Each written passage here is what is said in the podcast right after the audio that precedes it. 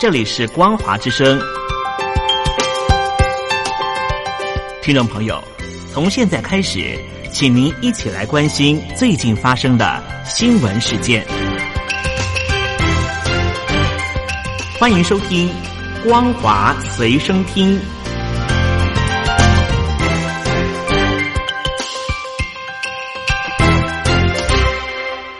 大陆听众朋友您好，欢迎您收听这节光华随身听，我是东山林。新闻开始，先来关心呢，在礼拜天的时候的香港元朗发生了。暴力冲突事件，有大批的白衣人士手持棍棒冲进了地铁站，殴打市民。有民众的头因此见血，有人背部被打出花痕，更有挺着肚子的孕妇被殴倒在地。也有香港的立法会的议员和采访记者受伤，情况可说非常惨烈。至少有两名男子被人用藤条打到背脊开花，一名男子只是下班经过。就被人追打，另外一名则是尝试要喝止白衣人殴打一名女记者，遭到数十人追打，也有男子头部遭到重击之后出现严重的伤口。而这一起白衣人攻击事件。其中主要被攻击的对象就是反送中的民众。目前为止，已经造成了四十五个人受伤，一个人命危，就连孕妇都往死里打。目前还没有经过证实的消息传出，这名孕妇被殴打之后立刻倒在现场，毫无反应。最后，她的孩子就这样。胎死腹中，有不少香港民众见状之后相当不舍，直呼没有想到白衣恶煞案中的第一个牺牲者竟然是一名婴儿，希望妈妈不会有事。但是也有人提醒，目前没办法证实这个妈妈的下落，还必须要做进一步的清查。虽然说香港医管局已经出面澄清，公立医院并没有收治这一名被殴打的孕妇，不过香港网民似乎已经不太相信。香港的公家机关认为真相出炉还需要一些时间。而针对于香港反送中的七月二十一号游行结束之后，深夜在元朗港铁竟然出现了大批的白衣人士殴打示威者，造成了四十五人重伤，一人命危。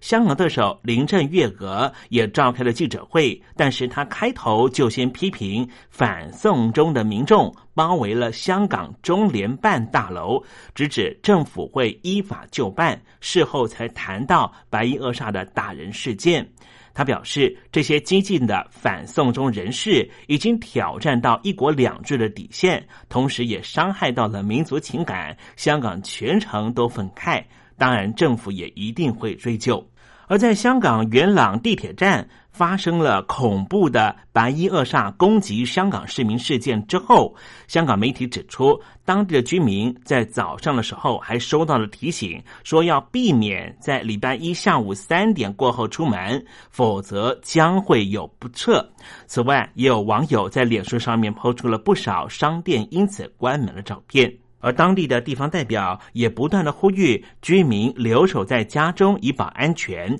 早上的时候，甚至有人打电话发讯息和录音的途径广发讯息，暗示说元朗的恐怖攻击事件将会持续两到三天，要求住在这里的居民不要上班、不要上课，否则将会遭到白衣恶煞的攻击。而针对这一起恐怖的白衣恶煞攻击民众的事件，发生的地点就在香港港铁的元朗站附近呢。有个商家叫做雅后商城，在发现有他们的消费者遭到攻击之后，第一时间就立刻求助香港警察，但是他们表示却一直没办法联络上香港警察，似乎电话都已经被切断。商城的业主表示，最后他们只能够在大楼楼主的陪同之下，安排部分受伤民众到住宅平台休息，为他们做简单的包扎和供水饮用，并且在商场职员陪同之下，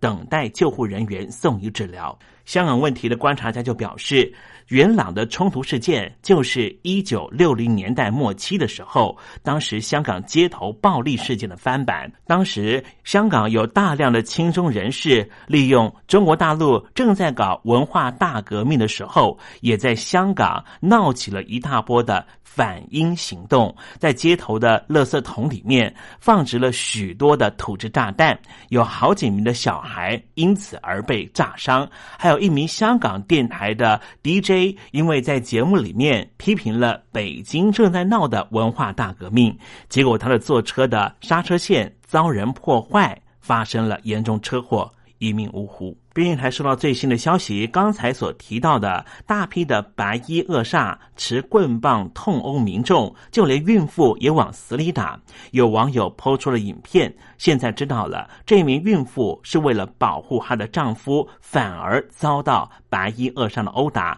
倒地不起之后，仍然有白衣人士打算要继续踹她，让看到的网友都担心孕妇的情况，更怒批这些白衣恶煞。绝子绝孙，永远不举。希望他们能够横死街头。焦点转到东亚区域安全方面的话题。为了阻止美军的重返亚洲的战略，《华尔街日报》今天做出了独家报道，指出北京当局和柬埔寨签订了一纸密约，取得了柬埔寨一座海军基地的部分使用权。美国官员对此指出，如果北京当局武力犯台，共军在南海和柬埔寨的据点恐怕会阻碍美军驰援台湾。这项双方的秘密条约协议是在今年四月的时候签订。中国在新罗湾取得了柬埔寨西南方云壤海军基地部分的。独占使用权，事后双方还秘而不宣。目前则有中资企业在云壤西北方大约六十四公里的地方的七星海新建一座租约长达九十九年的大型机场。报道指出，从七星海起飞的军机将可以攻击泰国、越南、新加坡这些和美国关系非常好的国家。如果中国利用这个地方和邻近的机场执行军事行动，将大幅增加北京在南海争议领土的主张，并且威胁到东南亚地区的美国友邦，进一步将触角延伸到战略要道马六甲海峡的能力。美国的官员警告，一旦中国决定武力犯台，在柬埔寨和南海的部署军力，恐怕会阻碍美军驰援台湾，因为部分美军必须取到马六甲海峡或是南海的外围海域，才能够进入台湾海峡。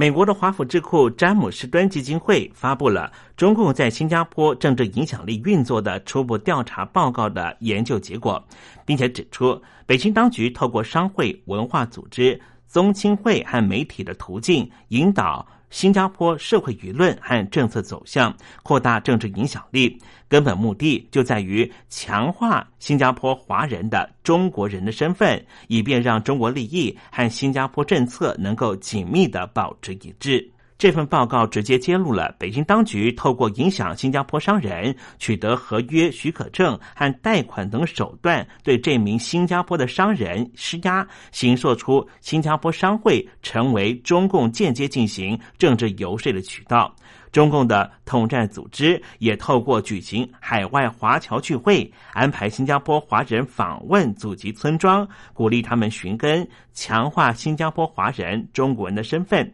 新加坡人口大约是五百八十万人，其中超过百分之七十六都是华人。报告指出，北京当局。透过故意混淆中国人和海外华人之间的界限进行统战。随着中美贸易角力白热化，新加坡正面临立场选择上的压力。因为年轻世代对于中共认同度不高，北京当局希望透过经济诱因、培养文化亲切感等手段，对新加坡当局施加影响力。宣最后来关心一起意外消息：哈尔滨一间商场日前传出了电扶梯吃人事件，一名妇人双腿。被夹在电扶梯侧边的细缝，过了三十分钟之后才被救出，但是左小腿已经不幸整个被夹断，右脚也严重受伤。目击者表示，当时电扶梯因为还在运势中，有用护栏拦住不让消费者通行，但是这名妇人似乎是拨开了护栏，强硬要上电扶梯。整体事件仍旧在调查之中。